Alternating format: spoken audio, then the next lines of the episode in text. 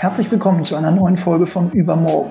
Wir sind Jakob und Silvi von Tomorrow und wir nehmen euch mit in ein gemeinsames Nachdenken darüber, wie wir unsere Zukunft gestalten können und wie wir morgen leben wollen.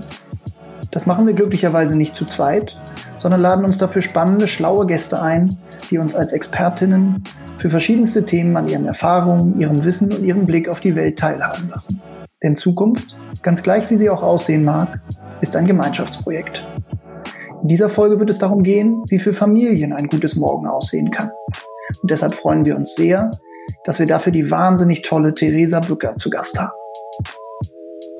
Sie ist Journalistin und Kolumnistin und den meisten wohl als wichtige feministische Stimme von Twitter oder auch ihrer SZ-Kolumne bekannt.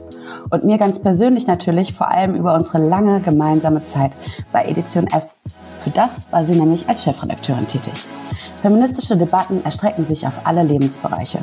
Zu ihren Kernthemen gehören Arbeit, Vielfalt und das Thema Familie. Also, was brauchen Familien heute, um überhaupt ein gutes Familienleben zu führen? Wie muss das Gleichgewicht zwischen Erwerbsarbeit und Care-Arbeit aussehen, damit man von Vereinbarkeit überhaupt sprechen kann? Warum haben wir immer noch das Ehegattensplitting? Und wieso gilt die Kleinfamilie immer noch als Ideal? Darüber wollen wir heute sprechen. Das Gespräch teilen wir wie immer in heute, morgen und übermorgen. Wie sieht es heute für Familien aus? Was warten morgen für Herausforderungen? Und wie kann sich Familienleben eigentlich in einer fernen Zukunft gestalten? Los geht's und viel Spaß. Hallo Theresa, so schön, dass du dir die Zeit für uns genommen hast. Wir leben ja gerade in ziemlich wilden und vor allem unsicheren Zeiten. Welches Gefühl hat dich diese Woche besonders begleitet und wieso? Ja, diese Woche ist tatsächlich wieder eine, eine Umbruchswoche, weil, also mir war auf jeden Fall klar, dass jetzt im Oktober, November noch einmal Corona-Einschränkungen kommen werden. Es war ja so ein bisschen eine Zeitfrage, wann das passiert und in welchem Umfang. Und das Gefühl, was mich aber nicht nur diese Woche, sondern eigentlich schon die ganze Zeit begleitet, ist eben diese Ungewissheit. Und ich bin eigentlich immer ein Mensch gewesen, der ein relativ sicheres Gefühl darüber hatte, was die Zukunft so bringt. Auf jeden Fall die nächsten ein, zwei Jahre hatte ich immer das Gefühl, ich habe so eine Art Kompass, und habe ein Gespür für politische Entwicklungen vielleicht auch. Und das ist in diesem Jahr einfach komplett weggebrochen. Und das habe ich irgendwann reflektiert, was das für ein eigenartiges Gefühl eigentlich ist, dass man nicht absehen kann, wie sich eine Situation entwickelt und man tatsächlich eher Tag für Tag oder Woche für Woche darüber nachdenkt, was passiert in meinem Leben, was passiert gesamtgesellschaftlich und der Horizont so viel kleiner geworden ist. Und das habe ich jetzt noch mal mehr, weil wir eben wissen, die Infektionszahlen steigen. Das Geschehen in Deutschland ist aber auch wirklich nicht gut beurteilbar. Also was das jetzt bedeutet, ob der sogenannte Wellenbrecher-Lockdown tatsächlich eine Bremse sein kann oder ob die, diese vier Wochen jetzt nur das erste Stück von sehr langen Beschränkungen sein werden und eine Idee davon zu entwickeln, wie 2021 sein wird, wie lange uns diese Pandemie begleitet. Das kann ja wirklich niemand sicher und seriös sagen. Und mit diesem Gefühl umzugehen, ist gar nicht so leicht. Ja, total. Ich glaube, das geht uns fast allen so. Und wem es nicht so geht, den bewundere ich sehr. Ähm, heute kennt man dich ja als äh, Mensch mit einer ganz klaren feministischen Haltung. Das war ja aber nicht immer so, wie ich weiß. Als junge Frau ähm, war das noch überhaupt nicht dein Thema. Was hat dich denn dann dazu gebracht, dich für feministische Themen stark zu machen? Und wann war das ungefähr?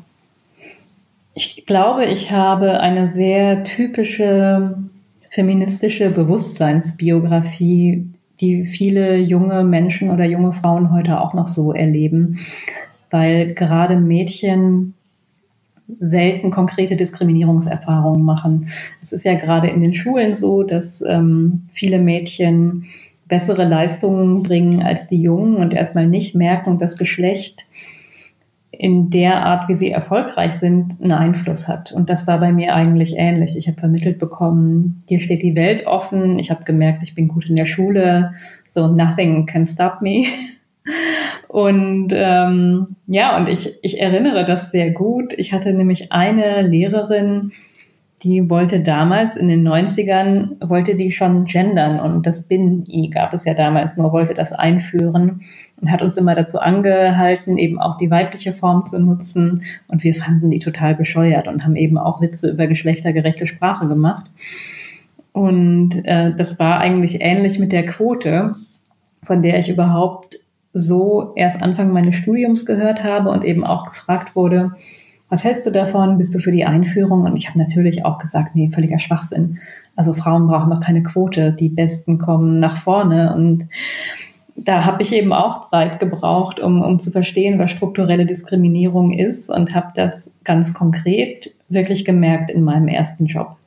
Und ähm, ja, das, äh, das habe ich ja irgendwann auch mal irgendwo anders gesagt. Man braucht drei Monate im Job und man ist Feministin, weil man auf einmal merkt, also auf jeden Fall, wenn man in einem Unternehmen mit verschiedenen Geschlechtern arbeitet, äh, dass man denkt, was geht denn eigentlich hier ab?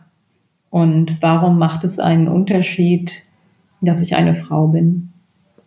Und das, wenn man den Blick einmal hat, lässt einen das nicht mehr los. Da fängt man wirklich an, überall genauer hinzugucken und zu sehen, wo existieren Ungerechtigkeiten, wo gibt es keine Geschlechtergerechtigkeit und das weitet sich dann eigentlich immer mehr aus. Was ich am Feminismus so schön finde, ist, dass man eigentlich ständig dazu lernt und das Ganze nie abgeschlossen ist und man eben sensibilisiert wird für, für weitere Diskriminierungsformen, sei es jetzt Rassismus, Behindertenfeindlichkeit, Transfeindlichkeit. Also man, es ist eigentlich unendlich und ich denke auch, dass dass wir so in den nächsten 10, 20 Jahren, dass da wirklich noch einiges hinzukommen wird. Und die gesellschaftlichen Debatten sind zum Glück schon weiter vorangeschritten. Wir haben einen breiteren Blick auf die verschiedenen Diskriminierungsformen. Ich glaube aber, das gesamtgesellschaftliche Verständnis dafür wird sich zum Glück noch erhöhen und dann auch mehr Inklusion schaffen, hoffentlich. Sag mal, wenn du jetzt gerade gesagt hast, diesen Blick, wenn man den einmal hat, dann lässt einen nicht mehr los, einen kriegt man nicht mehr weg. Wünschst du dir manchmal, du hättest den Blick nie bekommen? Nee, nee, überhaupt nicht. Ähm, weil ich, also was passiert, wenn man ihn nicht hat?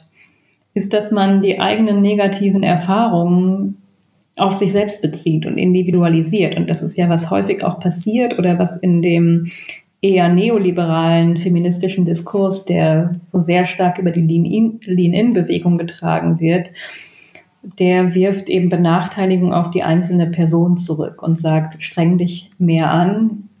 Hier hast du die ganzen Lean-In-Tipps oder was auch immer und dann kannst du auch erfolgreich werden. Und das glauben sehr viele, weil wir eben auch so erzogen werden mit diesem Mantra, jeder ist seines eigenen Glückes Schmied.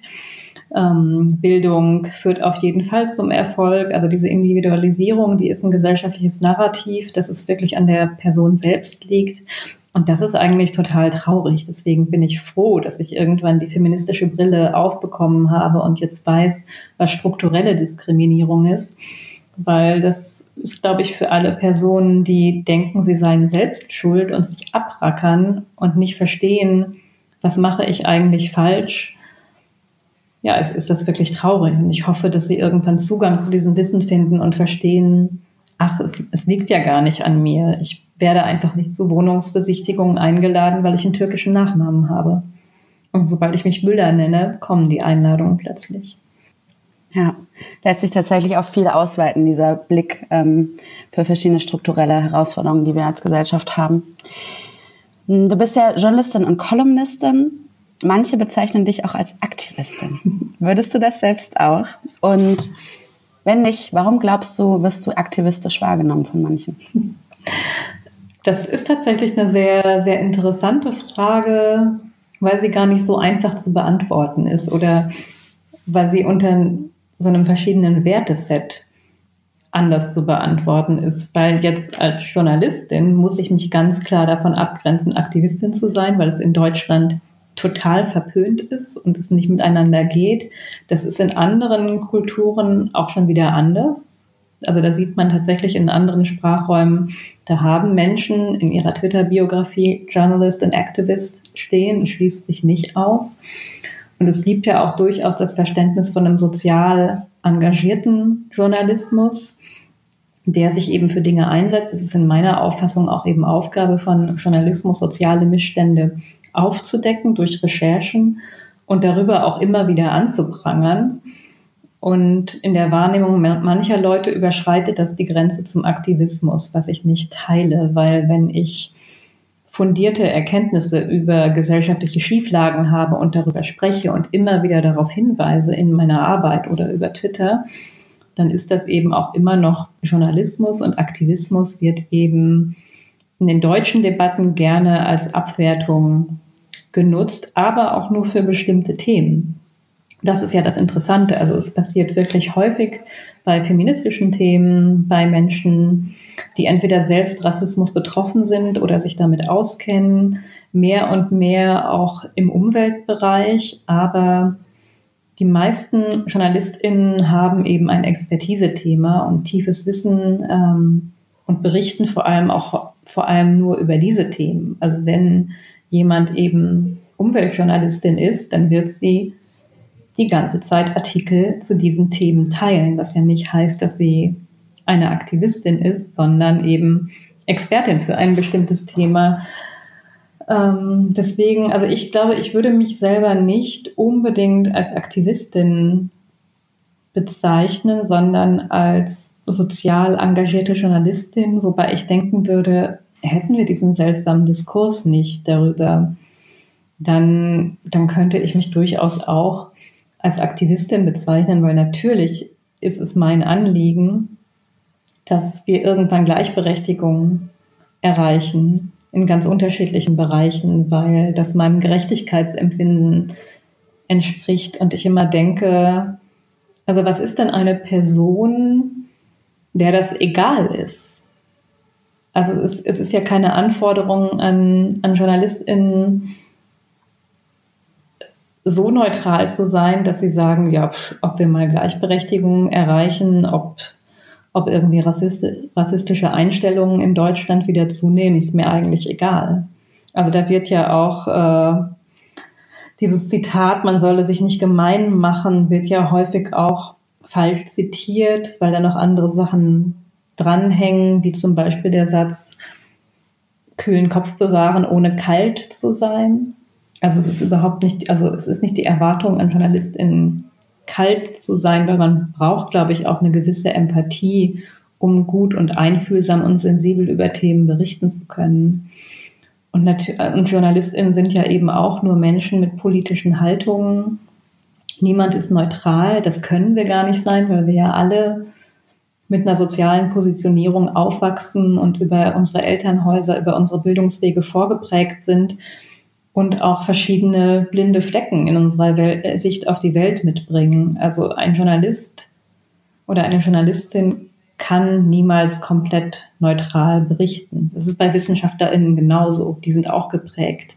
Deren Forschungsfragen entstehen auch nicht in einem sozialen Vakuum, sondern in der Welt, in der sie eingebettet sind. Deswegen würde ich mir wünschen, dass sich die Diskussion darüber mal ein bisschen entspannt und eher vorausgesetzt wird oder auch vorangestellt, ich blicke mit diesem Blick auf die Welt, um eben auch aufzudecken, ja, das vergesse ich vielleicht. Also diesen Prozess würde ich mir für viele Redaktionen wünschen, dass sie mal eine Bestandsaufnahme machen.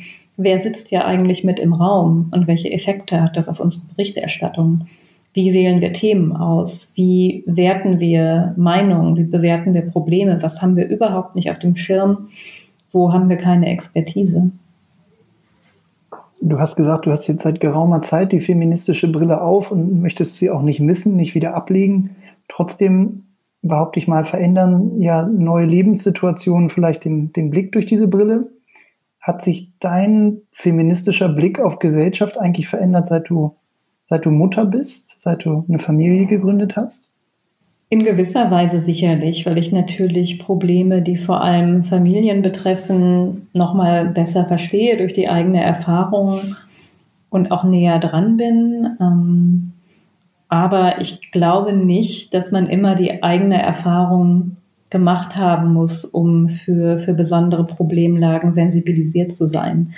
Ich mache ja zum Beispiel auch keine rassistischen Erfahrungen oder behindertenfeindlichen Erfahrungen und ich werde mich auch nie voll, vollkommen in diese Perspektive hineinversetzen können. Ich kann aber über Zuhören versuchen, ein Verständnis dafür zu entwickeln und auch, auch den Themen eine gewisse Wichtigkeit geben. Und wir brauchen ja Leute, die Expertisen für Bereiche haben, in denen sie nicht selbst verortet sind. Sonst können wir überhaupt keine, keine gute Berichterstattung machen oder Expertise in anderen Bereichen entwickeln. Aber klar, das, was in dem eigenen Leben gerade passiert,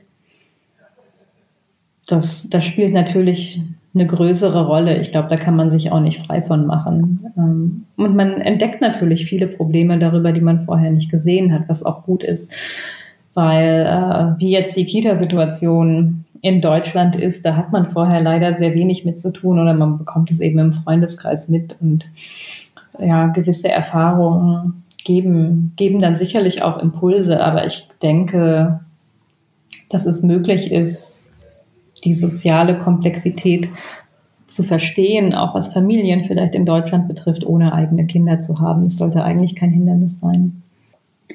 Lass uns noch ein bisschen mehr über Familien und deren, deren Situation sprechen. Die Corona-Pandemie hat uns ja erstmal alle in ihrem eisernen Griff der Zeit und viele gesellschaftliche Bereiche, viele Akteure leiden darunter, besonders betroffen waren aber gerade in der ersten Welle Eltern und Familien, die irgendwie in, im Homeoffice äh, nicht nur den Job, sondern auch die Care-Arbeit und oder Homeschooling unter einen Hut bekommen mussten. Und von der Politik wurde letztlich, zumindest in dieser ersten Welle, ziemlich billigend in Kauf genommen, welche Last das für die Familien bedeutet. Hat dich das überrascht, dass es da so wenig Unterstützung und so wenig Konzepte gab seitens der Politik? Ich wünschte, es hätte mich überrascht. Wir haben in Deutschland aktuell nicht gerade die, die progressivste Familienpolitik und Kinder, Jugendliche und Familien stehen auch wirklich nicht im Zentrum der Politik. Auch wenn das gerne in politischen Reden betont wird, so die Familie ist der Kern der Gesellschaft, das spiegelt sich ja in den politischen Maßnahmen nicht wider. Das kann man an dem Etat für Bildungspolitik gut ablesen. Das kann man ja generell in der Familienpolitik sehen, schon vor Corona.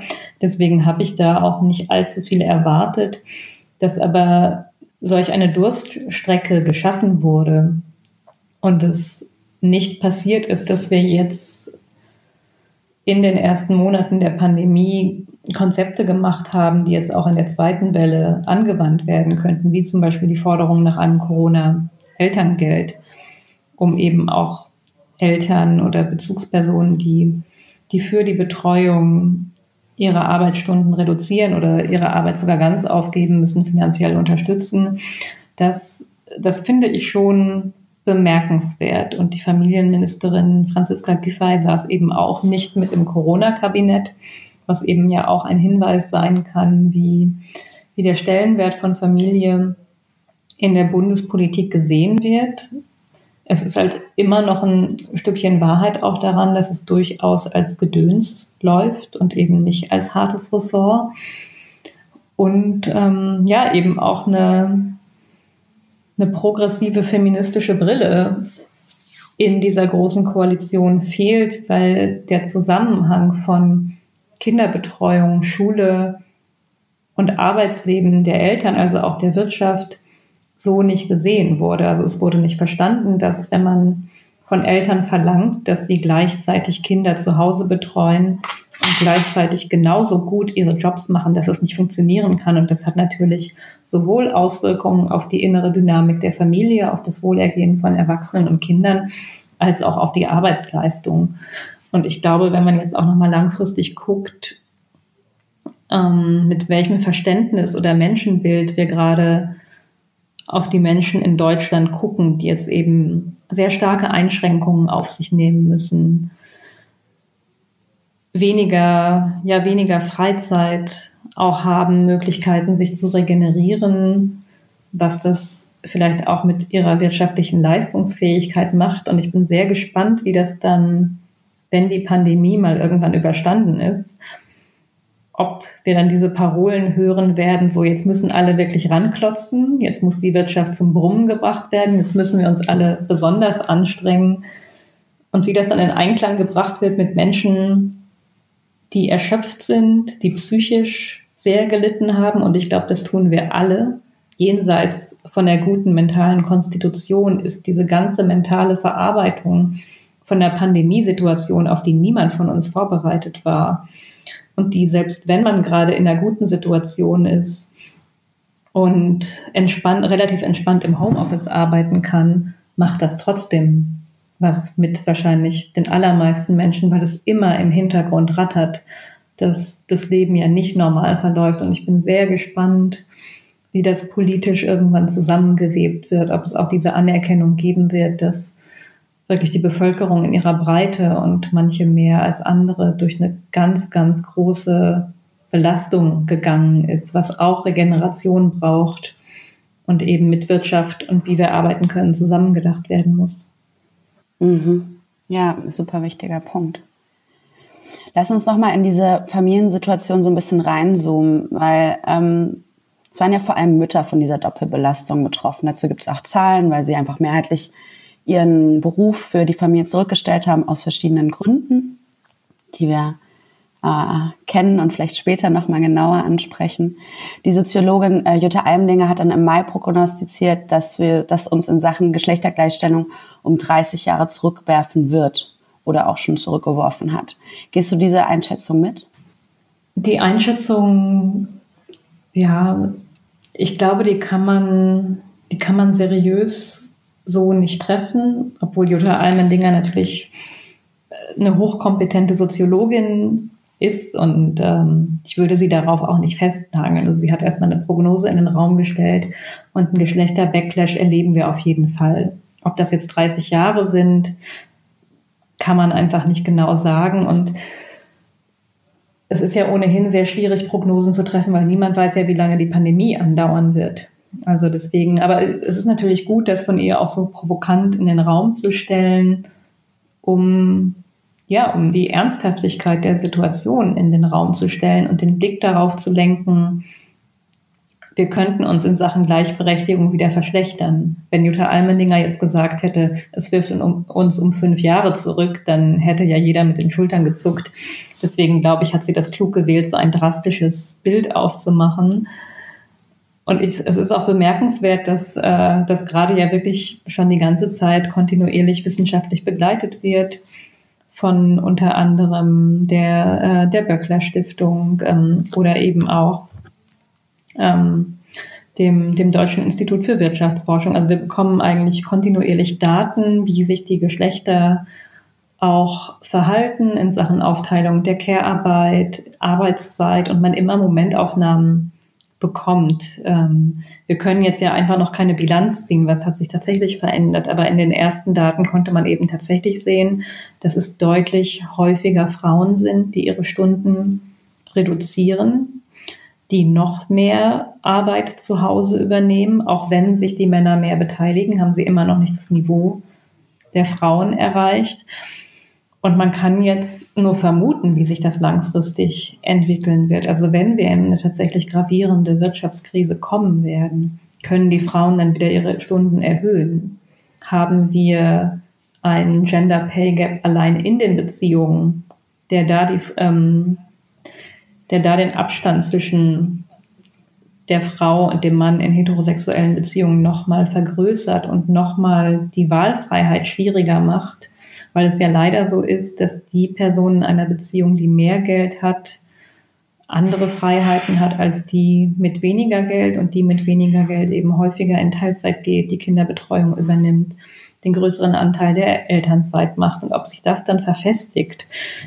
Das werden wir jetzt wahrscheinlich erst so in den nächsten Jahren wirklich sehen können, wie gravierend das ist und ob Jutta Almendinger mit der 30 Jahre Prognose recht hat, ob es eher 10 sind, 15. Es ist ja letztlich auch nicht entscheidend. Ich glaube, das Wichtige ist, dass wir gerade Rückschritte sehen. Und das ist ja das Entscheidende. Also wir entwickeln uns in Sachen Gleichberechtigung nicht nach vorne, obwohl auch so oft gesagt wurde, Corona könnte ja eine Chance für die Gleichberechtigung sein, dass sich endlich in vielen Familien die Arbeit zu Hause, die Kinderbetreuung fair aufgeteilt wird. Und es passiert ja in Teilen zumindest ein bisschen, aber der große Trend, ich glaube, der langfristige Trend, der wirft uns da leider eher ein bisschen zurück. Jetzt hat, es euch die Sprache verschlagen, weil es so traurig ist. nee, nee, ich habe das kurz äh, ähm, sacken lassen. Ähm, nun war es auch schon vor Corona der Fall, dass der Spagat zwischen, zwischen Job, Familie, Freunden, Zeit für sich selbst, für Eltern nicht einfach zu stemmen ist. Und ich kann da sehr wohl ein Lied von singen. Ein sehr lautes, abendfüllendes, ich könnte ein Album aufnehmen. Ähm, viele haben das Gefühl, dass da immer etwas oder jemand zu kurz kommt und man nie allem gerecht werden kann. Kennst du das Gefühl? Und wenn ja, wie, wie löst du das für dich oder vielmehr gemeinsam mit deinem Partner oder ähm, ja, hast du da irgendwie zumindest Lösungsansätze? Ja, also das ist tatsächlich ein sehr, sehr komplexes Thema, weil es hat sowohl was mit dem Innen als auch mit dem Außen zu tun. Also es hat sehr viel damit zu tun, wie Menschen sozialisiert sind und wir haben eine relativ geschlechtstypische Sozialisierung, auch selbst in der Generation der heute 30, 40-Jährigen noch. Ähm, und dann im Außen haben wir aber uns eine Art und Weise gestrickt, wie wir arbeiten und leben, die uns auch völlig überfordert. Und dann prallt aufeinander, dass viele Menschen heute sehr, sehr hohe Standards für sich setzen, die eigentlich schon für sich erreichbar sind. Und dann noch eine stark entgrenzte Arbeitswelt mit vielen weiteren zeitlichen Verpflichtungen oder Anforderungen, die man an sich selbst setzt. Also man möchte Karriere machen, man möchte aber auch eine sehr gute Beziehung führen und möglichst auch noch Paar bleiben neben dem Elternsein. Man möchte Sport machen, man möchte am kulturellen Leben teilhaben. Dann gibt es noch die ganze Online-Welt, in der man sich ja irgendwie auch dazu verpflichtet fühlt, die Nachrichtenlage im Blick zu behalten, global. Also man muss auch immer über alles Bescheid wissen. Und was einige SoziologInnen da auch sehen, ist, dass über die, über die größeren zeitlichen Möglichkeiten, also wir haben über, über erweiterte Ladenöffnungszeiten, die es ja auch noch nicht so lange gibt, haben wir einfach die Möglichkeit, länger einzukaufen. Wir haben die Möglichkeit, ähm, immer und überall auch zu essen. Wir können immer und überall Nachrichten konsumieren und dass sich dadurch bei Menschen eben auch ja, die, die Anforderungen an das Ich verändern, einfach auch mehr zu machen und darüber diese, äh, darüber die, die Überforderung auch fortgesetzt wird. Deswegen, also ich glaube, das muss man sich erstmal bewusst machen, ähm, dass es zum einen mit den eigenen Ansprüchen und mit den vorhandenen Möglichkeiten zu tun hat. Und dann finde ich aber auch wichtig, einfach so die ganz pragmatische Bestandsaufnahme. Wie viel Zeit oder wie viele Stunden hat überhaupt der Tag und was soll da reinpassen? Das ist ja wirklich, das ist ja Mathematik für die erste und zweite Klasse. Einfach mal auszurechnen, so hier, das ist mein typischer Arbeitstag mit acht Stunden und eine Stunde Pause. Und dann habe ich eben auch noch den Anfahrtsweg. Und man kann in den Daten zum Pendeln in Deutschland unter anderem auch sehen, dass immer mehr Menschen pendeln, immer längere Wege pendeln. Ähm, wir ziehen teilweise weiter von unseren Arbeitsstätten weg, weil die Mieten in den Stadtzentren nicht mehr bezahlbar sind. Also, und irgendwann sind die 24 Stunden auch rum und man muss ja auch noch Schlaf da irgendwie reinquetschen. Ähm, und die Wohnung auch mal aufräumen oder den Wellensittich füttern oder was auch immer. Also, und da ist passt, also unsere Ansprüche und die Anforderungen, die die Welt an uns stellt, passt einfach nicht in die verfügbare Zeit und glaube ich auch die Energiereserven, die wir haben. Und ähm, aber da haben wir auch wiederum den Trend zur Individualisierung, dass eben sehr viele Menschen denken, sie müssen das alles irgendwie hinkriegen die strukturellen Zusammenhänge nicht gut sehen und selbst wenn sie sie sehen, uns gerade auch so ein bisschen die Vorstellung fehlt, vielleicht aber auch die Hoffnung, wie sich das verändern lässt. Deswegen so ein Rezept, äh, wie man das, das schlechte Gewissen abschafft, ähm, das habe ich noch nicht. Aber sich erstmal bewusst zu machen, dass die Anforderungen einfach ähm, völlig überzogen sind und dass es niemals funktionieren kann. Also es gibt, also ich glaube, es ist sehr gut zu verstehen, dass dieses Leben gerade so, wie es konzipiert ist, es ist nicht zu optimieren. Und der Versuch, es zu optimieren, ist eigentlich auch erschöpfend. Also wir brauchen andere Modelle dafür, wie wir leben, aber, aber Optimierung ist nicht der Weg dahin. Ja, ich, äh, hat sich irgendwann halt auch ausoptimiert. Ne? Also dann hat man sich genug in alle Richtungen gestreckt. Ähm, und wahrscheinlich ist es, wie du sagst, dass man vor allem erstmal gleich versteht, dass es allen so geht und dass nicht wieder den Fehler bei sich sucht. Da sind wir wieder bei den strukturellen Problemen. Ich glaube, die Optimierung setzt das Hamsterrad eher wieder fort, weil es dann eben noch ein Zeitmanagement-Seminar ist, was irgendwie in den Tag gequetscht werden muss. Und ja. Oh, lieber nicht lieber nicht. Du, ich habe noch eine letzte Frage nochmal zu diesem ganzen Corona-Komplex, weil es uns ja doch irgendwie alle beschäftigt. Diese eine Frage, die mich auch als kinderloser Mensch, die nicht ähm, direkt davon betroffen das wahnsinnig umtreibt, ist, wir stehen jetzt irgendwie wieder vor der Situation, noch sind Kitas und Schulen offen. Wir wissen nicht, was passiert. Und dieser ganz große Masterplan blieb ja irgendwie aus. Also außer dass jetzt die Idee ist, mehr zu lüften, ist nicht viel gekommen. Und hast du eine Antwort darauf, warum es in der Gastronomie beispielsweise viel bessere Konzepte gibt als in Schulen und Kitas, wo unsere Kinder sitzen? Oder eure? Nee, das habe ich tatsächlich nicht. Also ich hätte das gerne. Ähm, aber nee, das kann ich, also ich bin da keine Expertin, deswegen kann ich es nicht seriös sagen. Ich glaube, es hat zum Teil vielleicht auch mit Föderalismus zu tun und dass es öffentliche Debatten auch erschwert, dass es in jedem Bundesland anders ist. Ähm,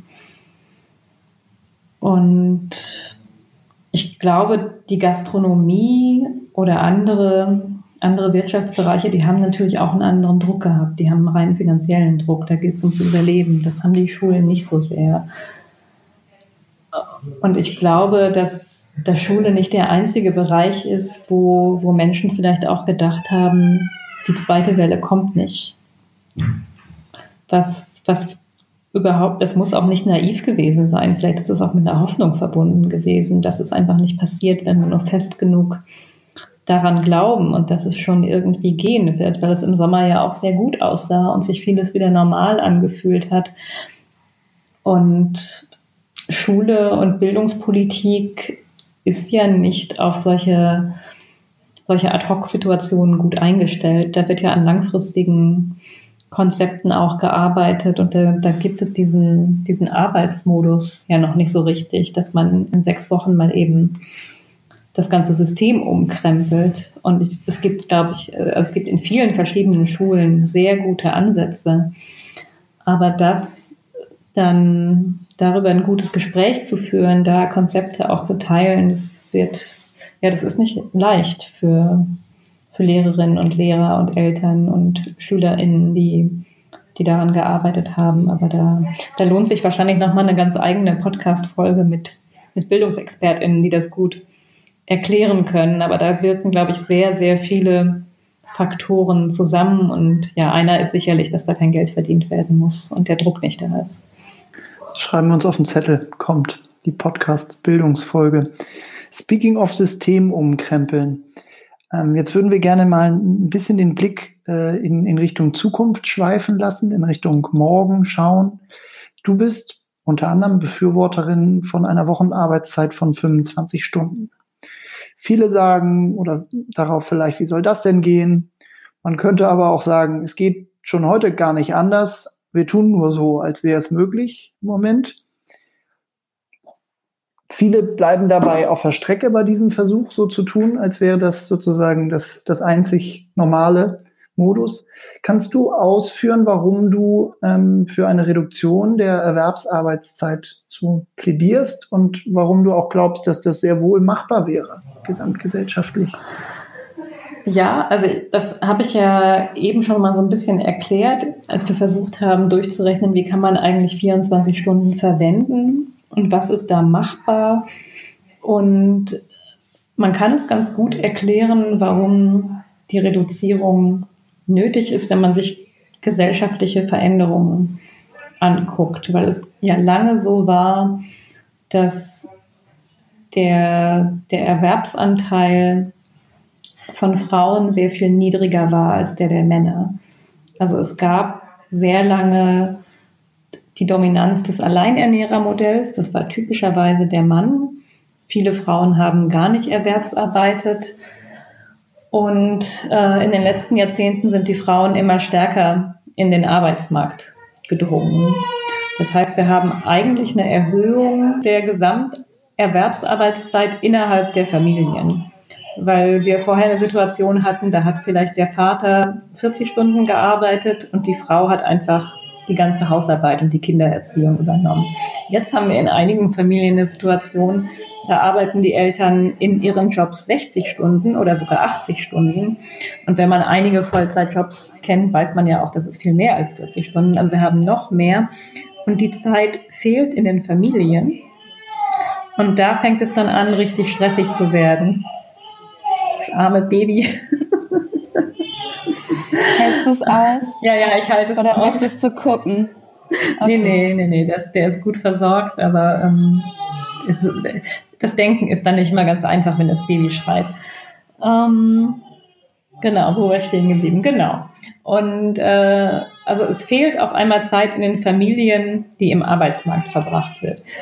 Und äh, das passt eben nicht mehr. Also eigentlich hätte es passieren müssen, dass mit dem Eintritt dem verstärkten Eintritt der Frauen in den Arbeitsmarkt hätte die Gesamtarbeitszeit sinken müssen, damit eben noch genug Zeit für Familien auch vorhanden ist und diese Arbeit nicht outgesourced werden muss, wenn sie überhaupt outgesourced werden kann. Und deswegen haben wir Familien, die in so einem Hamsterrad sind. Und das ist gerade eigentlich schwierig auflösbar. ähm, äh, außer dass wir die Gesamtarbeitszeit senken. Das ist so ein Aspekt des Ganzen, weil ansonsten ähm, wäre eine Möglichkeit, dass wir sagen, okay, wir, haben, wir kehren wieder zu einem traditionellen Familienmodell zurück, wo einer so viel verdient, ähm, dass er die ganze Familie ernähren kann und die andere Person übernimmt eben die ganze Hausarbeit und Care-Arbeit. Und so leben ja tatsächlich auch noch viele Familien in Deutschland. Das vergisst man sehr oft, wenn man in der Großstadt sitzt oder sich vor allem in so, so progressiven Zirkeln bewegt. Ich habe die Zahlen diese Woche nochmal nachgeguckt und bei Familien oder bei Paaren mit Kindern unter 18 sind es 30 Prozent der Paare, wo die Frau nicht erwerbsarbeitet. Und das ist ja ganz schön viel. Man würde eigentlich denken, ähm, das kann es ja gar nicht mehr so oft geben, dass es wirklich diese klassische Hausfrau gibt, die ihren Beruf komplett für die gesamte Zeit, wo die Kinder im Kindergarten und in der Schule sind, aufgibt. Und das sind einfach nach wie vor 30 Prozent der Familien die, in Deutschland, die so leben. Und das Modell, was eben am stärksten danach kommt, ist das Modell, der Mann arbeitet Vollzeit und sie arbeitet in Teilzeit. Und das Modell, dass tatsächlich beide Partner in Vollzeit arbeiten, ich glaube, da liegt der Anteil so bei ungefähr 10 Prozent. Also es sind wirklich nicht viele. Und das zeigt, glaube ich, ganz gut, dass es jetzt nicht der mangelnde Karrierewillen von Frauen ist, dass Frauen so selten in Vollzeit arbeiten, sondern dass es einfach nicht machbar ist. Es gibt ja eben diese ganz typische Entwicklung, dass, dass es viele noch versuchen, das irgendwie beim ersten Kind hinzubekommen. Und sobald das zweite Kind da ist, da geht spätestens, und es ist leider bei, in Heterosexuellen meistens die Frau, geht die Frau in Teilzeit, weil es nicht zu schaffen ist. Das heißt, aus einer Perspektive der Gleichberechtigung, wenn wir möchten, dass Frauen ähnliche berufliche Chancen haben, dann müsste eigentlich dann brauchen wir eine neue Vollzeit, damit eben Familie machbar ist. Oder ich meine, man kann ja auch ein anderes Zukunftsszenario aufmachen und sagen, dann bekommt halt niemand mehr Kinder und dann ist es möglich. Das, das wäre ja auch eine Option. Ist aber wirtschaftlich auch nicht so klug, weil wir brauchen ja Menschen, die irgendwann in Unternehmen arbeiten oder die die Produkte konsumieren. Und wenn keine Kinder geboren werden, dann ja, zum einen wackeln unsere sozialen Sicherungssysteme, aber die Wirtschaft an sich natürlich auch. Deswegen finde ich, müssen wir die Frage stellen, wie kann das denn, wie kriegen wir das hin, dass man Familie und Erwerbsarbeitsleben wieder zusammenbekommt. Und ich habe noch viele weitere Argumente dafür, weil ich finde, also ich lebe gerade in einer Situation, wo ich ein kleines Baby habe und wieder arbeite. Und bei mir ist es gerade so, ich bin im Büro dann mache ich Kinderbetreuung oder übernehme das Baby und dann schläft es nachts auch nicht immer durch. Und so viel anderes als arbeiten und mich ums Kind kümmern mache ich gerade auch nicht. Und da ist natürlich die Frage, wann mache ich denn eigentlich mal eine Pause? Und ja, ich finde, wir sollten viel öfter die Frage stellen, was gehört denn eigentlich zu einem guten Leben? und wie wollen wir das möglich machen? Weil es, also weil ich es wirklich traurig finde, zu sagen, ja, die Freizeit, die habe ich dann, wenn ich 65 oder 70 bin und bis dahin schiebe ich alles auf. Weil das, also das wiederum finde ich naiv, weil wir ja nicht wissen, wie alt wir tatsächlich werden und äh, ob man eben doch kurz vor der Rente oder ein Jahr nach der Pensionierung einen Herzinfarkt bekommt und dann gibt es die ganze Freizeit eben nicht mehr. Und ich finde schon, dass auch jüngere Menschen für sich beanspruchen sollten, eben Zeit für andere Dinge zu haben. Und die sind eben auch systemrelevant. Also wir haben ja eine sehr starke Fokussierung auf Wirtschaft und Erwerbsarbeitsleben. Aber wir diskutieren gerade in der Corona-Krise eben auch, was ist denn eigentlich die gesellschaftliche Relevanz von Kultur? die natürlich da ist. Oder wenn wir uns in einem Europa bewegen, wo wir sehr starke rechte Tendenzen in, in vielen europäischen Ländern haben, wo ist denn eigentlich Zeit für politisches Engagement? Und müssen wir das nicht mehr Menschen möglich machen? Also wie soll man so einem Rechtsruck begegnen, wenn, wenn gleichzeitig keine Zeit da ist, um, um sich auch politisch zu engagieren? Geht das eigentlich oder soll ich mal Bescheid sagen, dass sie das Baby auf oder soll ich es auf den Schoß nehmen? Dann ist ich denke, ich sage einfach mal kurz dem Baby Bescheid, dass es damit aufhört. Und damit sollte das ja, damit sollte das ja wohl geklärt ja. sein. Ja, es, äh, mit meiner autoritären Art wird das auf jeden Fall. ich glaube, das kannst du am besten beantworten, oder? Also ich, der Sound ist bei uns traditionell sowieso durch, durchwachsen wie, wie, wie furchtbar das für dich jetzt ist und wie sehr das dich irgendwie von der kannst du das nicht zusagen. Also ich, ich frage mich echt, was da passiert ist. Also es wäre voll okay, einmal kurz aufzustehen und zu gucken, wenn das für dich cool ist, ist es für uns kein, kein Problem. Ja, ich, ich frage mal gerade, ob ich ihn auf den Schoß nehme. Weil also ich, äh, ich habe nämlich tatsächlich, das ist so, ich glaube, das ist hormonell, man kann sich super schwierig dann konzentrieren, wenn das Baby schreit so. Die Hormone habe ich auch, glaube ich. Ich glaube, das heißt Ohren, diese Hormone. Ja, ich glaube auch. Ich bin gespannt, wie es klingt. Aber hey, wir reden über Familie, why not? Auf jeden Fall. Wann, wann und in welcher Folge, wenn nicht in dieser? Wir müssen ein bisschen leise sein. Ich glaube, wir und auch unsere Hörerinnen möchten gerne wissen, wie das jetzt gelöst wird da im Hintergrund. Also wenn sie auf den Tisch haut, dann leise. Dann klopft sie nur leise auf den Tisch. Kinder, das ist einer der wichtigsten Podcasts der Republik. Das geht so nicht. Also er wird jetzt gerade gewickelt und äh, wenn es nicht geht, dann wird er mir gebracht. Aber dann, äh, dann kann ich auch gut sprechen, wenn er auf meinem Schoß sitzt. Ja, wir freuen uns drauf. Dann machen wir, machen wir jetzt, äh, zu viert weiter gleich. Ja. ja, das Baby war schon in vielen ähm, Calls dabei die letzten Monate. Ja, klar. Also wenn man es einbinden kann, äh, fantastisch. Willkommen zurück, genau. Ähm, eine Herausforderung bei Familienthemen ist ja auch, dass wir äh, darüber meist als äh, Kleinfamilie nachdenken und sprechen, die immer noch als Norm und auch als Ideal gilt. Mm, und das, obwohl sich dabei gerade bei diesem Modell auf denkbar wenige Schultern ja die meiste Arbeit ähm, verteilt. Stichwort, ähm, es braucht ein Dorf, um ein Kind großzuziehen. Wie kommen wir denn dahin, dass wir vielfältige Familienmodelle, die ja längst Realität sind, ähm, als sehr viel selbstverständlicher wahrnehmen? Und was würde das auch in Debatten oder auch in politischen Maßnahmen ändern? Das Interessante bei der Kleinfamilie ist ja tatsächlich auch, dass, äh, dass sie eine wirtschaftliche Funktion hat und dass sie eigentlich sehr genau eingepasst worden ist in kapitalistische Erfordernisse, weil eben diese wunderbare äh, kostenlose Übernahme von so vielen Frauen äh, von der unbezahlten Arbeit. Das hat ja eine wirtschaftliche Funktion, weil diese Arbeit eben nicht bezahlt werden muss. Deswegen gibt es so in, in herkömmlichen Wirtschaftsmodellen und Gesellschaften gar nicht so viel Interesse, die Kleinfamilie vielfältiger zu machen, ähm, weil die Care-Arbeit mit, mit diesem Modell gelöst wird. Und ähm, was ich aber glaube, weil eben gerade auch viele merken, dass, wie wir ja eben schon diskutiert haben, das nicht funktioniert in dem Moment, wo der Druck auf Familien sich erhöht, dass vielleicht auch beide Elternteile voll arbeiten, um noch die Miete bezahlen zu können. Ähm, wäre es gut, stärker über, über Mehrfamilienmodelle zu sprechen. Und nur natürlich kommt das häufig an einem Zeitpunkt, zu einem Zeitpunkt, an dem man die eigene Familie schon gegründet hat. Und da ist es natürlich schwierig zu sagen, so, hm, ich habe jetzt hier meine Kleinfamilie, ich merke aber, ich brauche eigentlich noch drei Erwachsene mehr. Wie, wie öffne ich jetzt meine Beziehung für diese zusätzlichen Erwachsenen?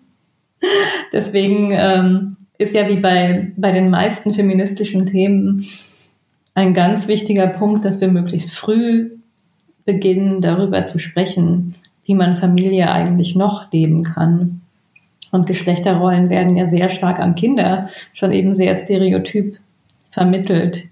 Darüber eben ähm, ja die, die Prinzessinnenhochzeit schon in Kinderbücher einzuweben und ähm, so das Mädchen sich eben, und es sind leider auch wieder Geschlechter getrennt, vor allem Mädchen, die sich schon sehr früh beginnen, die Frage zu stellen, wann heirate ich denn mal und wen und das so als Meilenstein in ihrem Leben in ihrem Leben begreifen. Und da Kinder zu vermitteln, ähm, ist keine gute Idee, wenn man irgendwie alleine oder zu zweit ein Kind bekommt und man hat keine anderen Erwachsenen, die auch noch helfen können. Das würde, glaube ich, schon viel verändern und einfach mal, weil mit Kindern funktioniert das ja großartig. Kinder sind ja total kreativ. Die sind überhaupt nicht auf diese Norm der Kleinfamilie festgelegt. Ich merke das immer an meiner Tochter ähm, beim Thema Geschlechtsidentität, weil ich habe mit ihr vor einigen Monaten mal ein Buch über ein Intersex-Kind gelesen und für sie ist das völlig normal, dass es die dritte Option gibt. Für sie, für sie gibt es Männer, Frauen und Mitte. Und wenn wir jetzt manchmal über Menschen sprechen und äh, es geht vielleicht irgendwie um Frauen und Männer und meine Tochter ist fünf, dann meldet sie sich und sagt, ihr habt aber die Mitte vergessen. Und also für sie ist das total klar, dass es mehr gibt als, äh, als Männer und Frauen.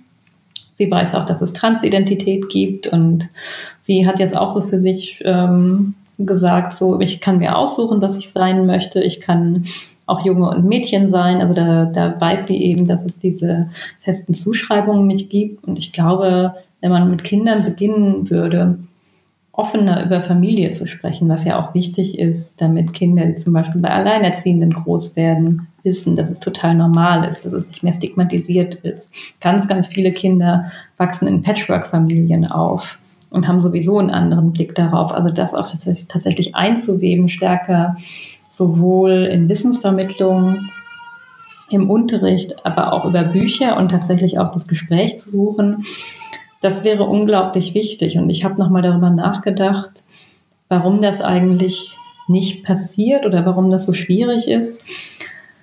Und das hat tatsächlich auch wieder was mit Feminismus und Emanzipation zu tun, was erstmal gut ist, weil gerade Frauen sich ja zu Recht dagegen wehren, auf diese Mutterrolle festgelegt zu werden. Und ähm, leider ja vorrangig Frauen die Frage trifft in einem bestimmten Alter, wann ist es denn bei dir soweit? Und ähm, das natürlich gut ist, sich dagegen zu wehren und zu sagen, es geht dich überhaupt nichts an. Und damit wird es aber natürlich auch so ein bisschen aus dem Diskurs verdrängt. Also die Frage ist auf einmal tabu. Die Entscheidung für Kinder ist Privatsache. Sie soll nicht nur bei Frauen ähm, adressiert werden.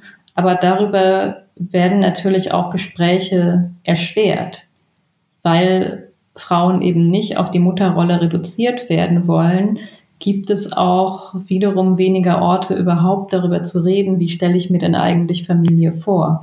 Und es sollte natürlich ein Diskurs unter allen Geschlechtern sein, aber das, das irgendwie, ja, das in ein Modell zu überführen, dass darüber gesprochen werden kann, ohne dass man stereotypisiert wird. Also dass man wirklich ganz offen darüber nachdenken kann, wie stelle ich mir eigentlich Familie vor, ohne dass dann gesagt wird, ja, du willst nächstes Jahr schwanger werden und ohne es wieder zu einer Frauensache zu machen. Das, glaube ich, ist eine ganz interessante Fragestellung, wie man da hinkommen könnte. Und das zeigt aber auch wieder, welche Werte unsere Gesellschaft vertritt oder was uns wichtig ist, weil es natürlich total normal ist, sich, wenn man Teenager ist oder ein junger Erwachsener in der Ausbildung, im Studium, darüber auszutauschen, wie stelle ich mir eigentlich meine Berufslaufbahn vor?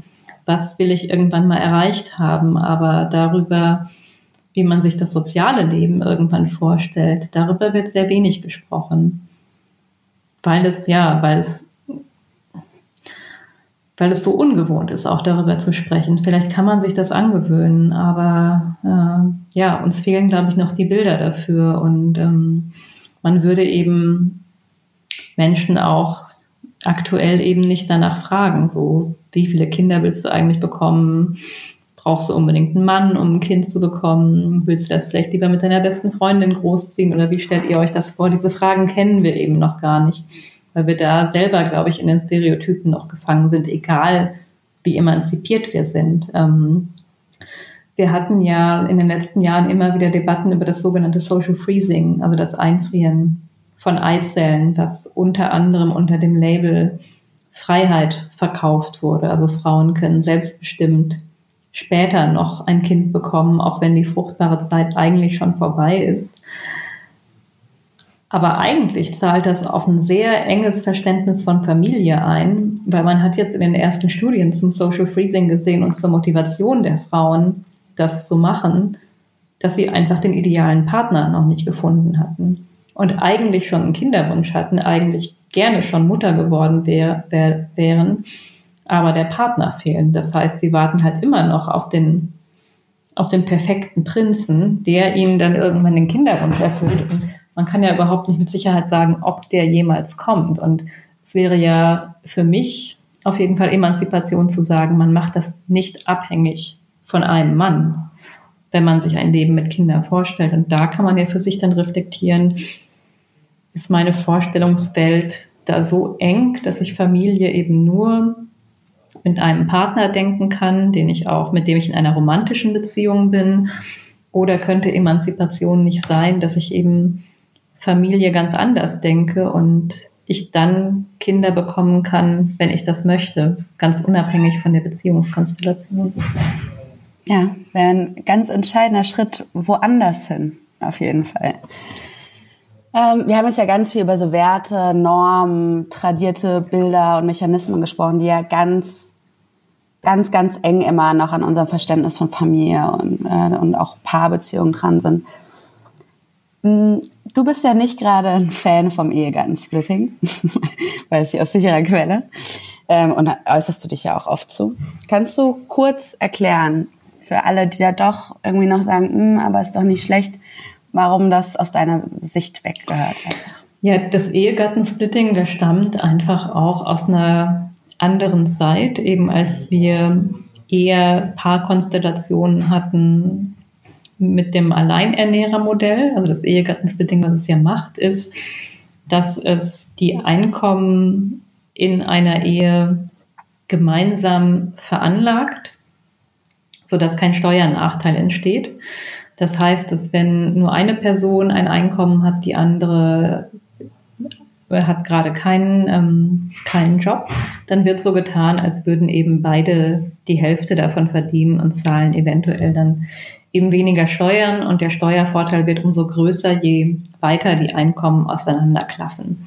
Das ist ja erstmal keine, keine so schlechte Idee, weil es ja schon auch für Familien gedacht war, weil eben äh, damals, als das Ehegattensplitting eingeführt wurde, Frauen und Männer in einer Beziehung eben sehr häufig verheiratet waren Kinder bekommen haben und dann eben äh, eine Person auch gar nicht arbeiten konnte, weil es keine Kitas und keine Kindergärten gibt. Also da war die Wahlfreiheit ja auch noch gar nicht da, dass, äh, dass beide Menschen irgendwie hätten arbeiten können.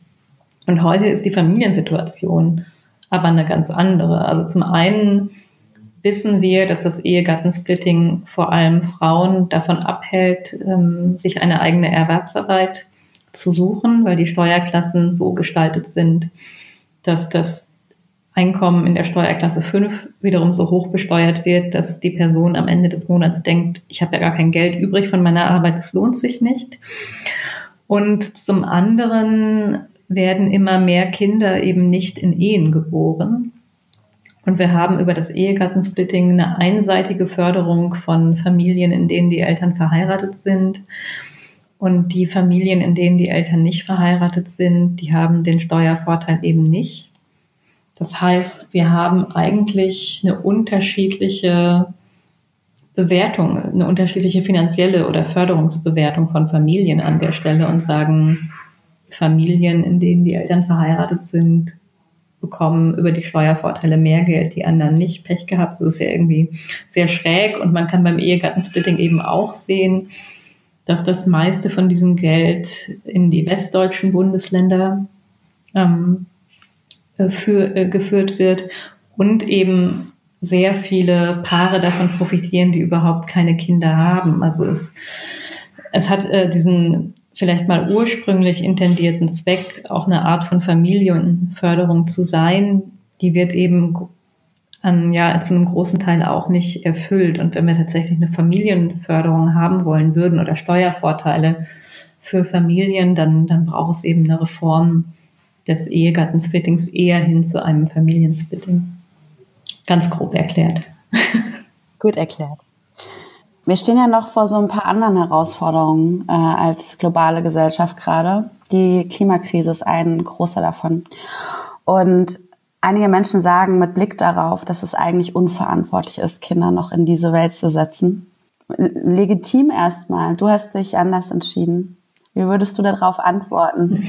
Naja, ich habe ja mein erstes Kind bekommen. Da war der Klimadiskurs gerade nicht so präsent in der Öffentlichkeit, obwohl ich gerade viele Bücher lese, die so in den 80er Jahren geschrieben wurde, äh, wurden. Und da war gerade das Klimathema sehr präsent. Deswegen finde ich es ganz interessant, an welcher Stelle das geschluckt wurde. Also hätte ich es eigentlich auch schon wissen können beim ersten Kind. Ich habe jetzt noch dieses zweite bekommen. Und das ist natürlich eine ambivalente Frage, weil ja, auf der einen Seite hat, hat es einen validen Punkt, weil, weil jeder Mensch auf der Erde mehr hat, hat einen Einfluss aufs Klima. Auf der anderen Seite finde ich jetzt diese Idee, keine Kinder mehr zu bekommen, weil die Klimakatastrophe naht, ist ja auch mit einem gewissen Pessimismus verbunden. Und wenn ich mich an die, die Fridays for Future Proteste erinnere, die ja leider wegen der Pandemie auch nicht mehr so stattfinden können, dann kann man ja eigentlich nur sagen, danke an all die Eltern, die vor 15 Jahren die Kinder in, in die Welt gesetzt haben, weil es eben gerade diese ganzen Jugendlichen sind, die das Thema wieder auf die Agenda gesetzt haben und die sehr laut einfordern, dass wir eine andere Klimapolitik brauchen. Und ich glaube, wenn man mit diesem Mindset über Kinder nachdenkt ähm, und sieht, ja, also Kinder haben eben eine eigene Stimme in politischen Debatten. Vielleicht brauchen wir diese jungen Menschen auch in den nächsten Jahrzehnten noch, ähm, um Politik eben mit zu beeinflussen. Und vielleicht brauchen wir auch Kinder, um uns immer wieder daran zu erinnern, dass, dass wir als Erwachsene eine Verantwortung haben, die, die weit über unser eigenes Leben hinausgeht. Ich glaube, da haben Kinder eine ganz wichtige gesellschaftliche Funktion. Ich glaube, natürlich kann man zu all diesen Haltungen und Einsichten kommen, ohne eigene Kinder zu haben. Aber jetzt deswegen auf Kinder zu verzichten, ist für mich ja, ja dieser Ausdruck von Pessimismus, dass wir eben, eben keine Wende in der Klimapolitik schaffen. Und ich glaube, unsere Welt wird nicht besser, wenn wir immer mehr vergreisen und dann die Kinder, die es gerade gibt, in 30 Jahren sich mit noch mehr alten weißen Männern und Frauen herumschlagen müssen und die Bedürfnisse ihrer Generation noch schwieriger in die Debatten bekommen, als es für, für junge Leute heute der Fall ist. Deswegen glaube ich, sind, sind mehr Kinder eine ganz gute Investition in unsere Zukunft, auch wenn wir nicht mehr bis zum Ende erleben werden, was diese Kinder mit unserer Welt anstellen. Aber es ist zumindest das Potenzial da, dass sie unsere Zukunft positiv verändern. Da, da möchte ich nochmal einhaken bei dem Thema Politik für, für künftige Generationen machen. Wenn man den Klimadiskurs sich anschaut, dann wird ja relativ oft der Appell, denkt doch mal an eure Kinder oder Enkel vorgebracht. Ähm, das scheint ja aber irgendwie nicht so richtig zu zünden, dieses Argument. Wo, woran liegt das? Das ist ja eigentlich so offenkundig und trotzdem ähm, verhallt das scheinbar ungehört, zumindest in, bei den politischen Entscheidungsträgern. Sind wir am Ende doch irgendwie alles krasse Egoistinnen oder wieso ähm, verfängt das nicht? Also was ich in der, in der Politik wahrnehme, also ich weiß nicht, ob es Angst ist. Also manchmal glaube ich, es ist Angst vor der eigenen Courage, wirklich Politik auf einen langen Zeithorizont zu machen und nicht in kurzen Abschnitten, die messbar sind, die dann eben bei der nächsten oder übernächsten Wahl messbar sind, was diese Regierung gemacht hat. Und dann eben auch, man muss damit ja den Sprung ins Ungewisse gehen. Also wenn man versucht, Politik für die nächsten 30, 40 Jahre zu machen, ist, äh, ist man zum einen nicht mehr selber in der Verantwortung und man, man kann es einfach nicht gut sagen. Also man muss einfach so einen Wild Guess in die Zukunft machen und eben auch bereit sein, Fehler zu machen, was eben ähm, in, in unserer gegenwärtigen politischen Kultur auch nicht so verbreitet ist, dass es eben ja diese Fehlerkultur gibt oder ähm, das Zutrauen, dass das Fehler machen auch okay sind. Also ich glaube, wenn Politik von, von Vorsicht geleitet ist, von, von dem Wunsch gefallen zu wollen, dann ist es sehr schwierig und wir brauchen da schon eine politische Kulturveränderung.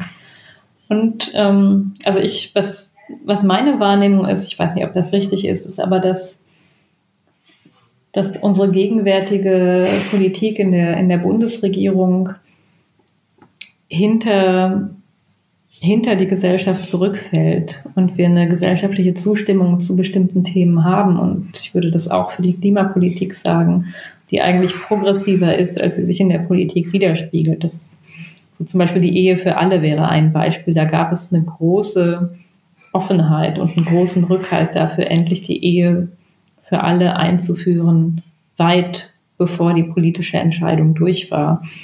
Und ich, ich frage mich, woran das liegt. Ähm, ja, dass, äh, dass PolitikerInnen eben der, der eigenen Bevölkerung nicht zutrauen, große Entscheidungen mitzutragen, weil ich glaube auch, dass es eine neue, eine neue Begeisterung ähm, oder vielleicht auch nicht ganz so stark wie Begeisterung, aber ein anderes Interesse, auch ein anderes Vertrauen in Politik wecken könnte, wenn man sieht, da sitzen Menschen, die sind bereit, große Entscheidungen zu treffen, Sachen, die, die vielleicht auch mal ein Stück weit radikaler sind, die mutig sind, die, die vorausdenken. Ähm, ich glaube schon, dass diese politische Kultur was Positives bewirken könnte. Und ähm, aber ganz genau erklären, warum das so ist, kann ich leider nicht. Aber ich würde meinen Mitmenschen den allermeisten zutrauen, dass sie hinter großen Entscheidungen stehen,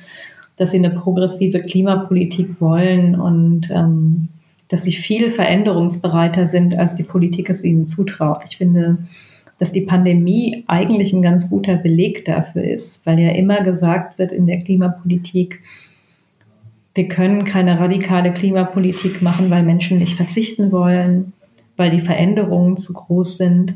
Und ich finde, wir haben in den letzten Monaten aber gesehen, wie gut sich Menschen an Veränderungen anpassen können, dass sie bereit sind zu verzichten, wenn es nötig ist, dass wir sehr gut improvisieren können. Und wenn man das jetzt überträgt auf die Klimapolitik, müssten eigentlich äh, ja, die, die Spitzenpolitikerinnen daraus ableiten können, dass, dass eine mutigere Klimapolitik mitgetragen wird. Theresa, wir kommen jetzt so langsam ins, äh, in die letzte Phase von unserem Podcast. Und bevor wir in so eine ferne Zukunft schauen, haben wir noch ein kleines äh, Format im Format, was so ein bisschen vom Thema äh, Familie wegführt, sondern hin zu dir, um noch ein bisschen über dich zu erfahren. Und zwar fünf Fragen, auf die wir fünf schnelle Antworten brauchen. Are you ready? ja, äh, bei solchen Sachen bin ich nicht so auf Zack, aber ich versuche es. wir schaffen das. So, geht los. Eine Eigenschaft an dir, die du gar nicht magst. Ähm, meine Verpeiltheit. Hoffen wir. Hat es uns aus feministischer Sicht als Gesellschaft nach vorne gebracht, eine Bundeskanzlerin zu haben? Sehr, sehr wenig. Mhm. Was hat dich zuletzt so richtig zum Lachen gebracht? Äh, tatsächlich das Baby, ähm, was sich neulich Abend, es ist erst sechs Monate alt, es kann noch gar nicht essen, es hat sich eine, ein Fleischbällchen genommen, reingebissen, zwei Minuten dran rumgeknabbert und es dann im hohen Bogen wieder weggeworfen. Das war sehr lustig. ja. Ein Klassiker. Ich finde immer noch irgendwo Hackbällchen von vor langer Zeit gefühlt. Ähm, aber das ist ein anderes Thema. Ähm, was ist der beste Ratschlag, den du in letzter Zeit bekommen hast? Ah, da, da, darauf spontan zu antworten. Man hat ja die letzten Monate so wenige Menschen getroffen. Vielleicht ist das deswegen einfacher. Ja, deswegen muss ich erstmal überlegen, wann habe ich mich. Es, es, sind ja so wenige Gespräche, die man einfach gerade hat. Ähm, habe ich einen guten Ratschlag bekommen? Aber mir fällt gerade leider wirklich nichts ein. Wir, wir ziehen zurück. Vielleicht kommt ja noch was. Äh, sonst äh, skippen wir das. Schade. Da, Spricht nicht für die Zeit gerade, oder? Nee, ich denke immer noch darüber nach, wann hatte ich das letzte tiefgreifende Gespräch in den letzten Monaten. Wir gehen mal zur nächsten. Ja. Du hast zehn Minuten mit dir selbst als 14-Jähriger oder als 74-Jähriger. Welches Alter nimmst du und was sagst oder fragst du? Ich glaube, ich würde, würde die 74 tatsächlich nehmen, weil ich über 14 sagen würde, Pubertät ist immer scheiße, da müssen wir alle durch. Ähm, wenig wird es besser machen. Und aber jetzt schon mit meinem älteren Ich sprechen zu können und sie zu fragen, ja, vielleicht auch so ganz banale Dinge wie, war, war es richtig, sich in den 30ern so zu hetzen und diese hohen Ansprüche zu haben?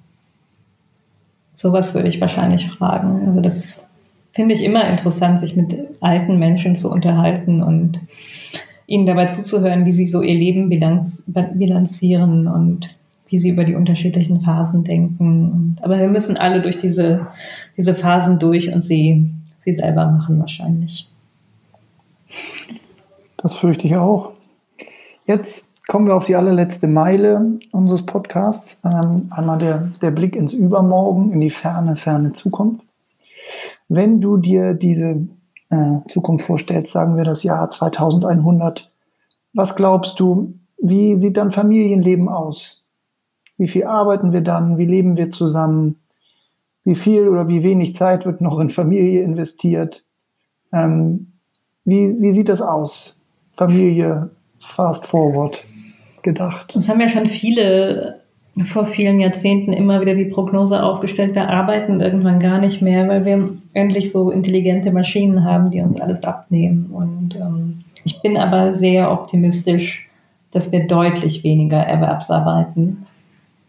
Und ich hoffe auch, dass sich unsere Familienmodelle noch sehr stark vervielfältigen und sie vor allem solidarischer werden. Und ich wünsche mir, aber da bin ich eigentlich auch optimistisch, dass wir Familie wieder größer denken und in, in neuen Formen von, von Großfamilien, die auch nicht unbedingt miteinander verwandt sein müssen, zusammenkommen, zusammenleben und das vor allem auch, ja, es wird ganz viel äh, revolutionieren, zum Beispiel auch, wie wir Städte planen und bauen, damit wir eben in den größeren Gemeinschaften zusammenleben können. Ich bin ja Idealistin und Optimistin und ähm, wir kriegen da schon alles hin.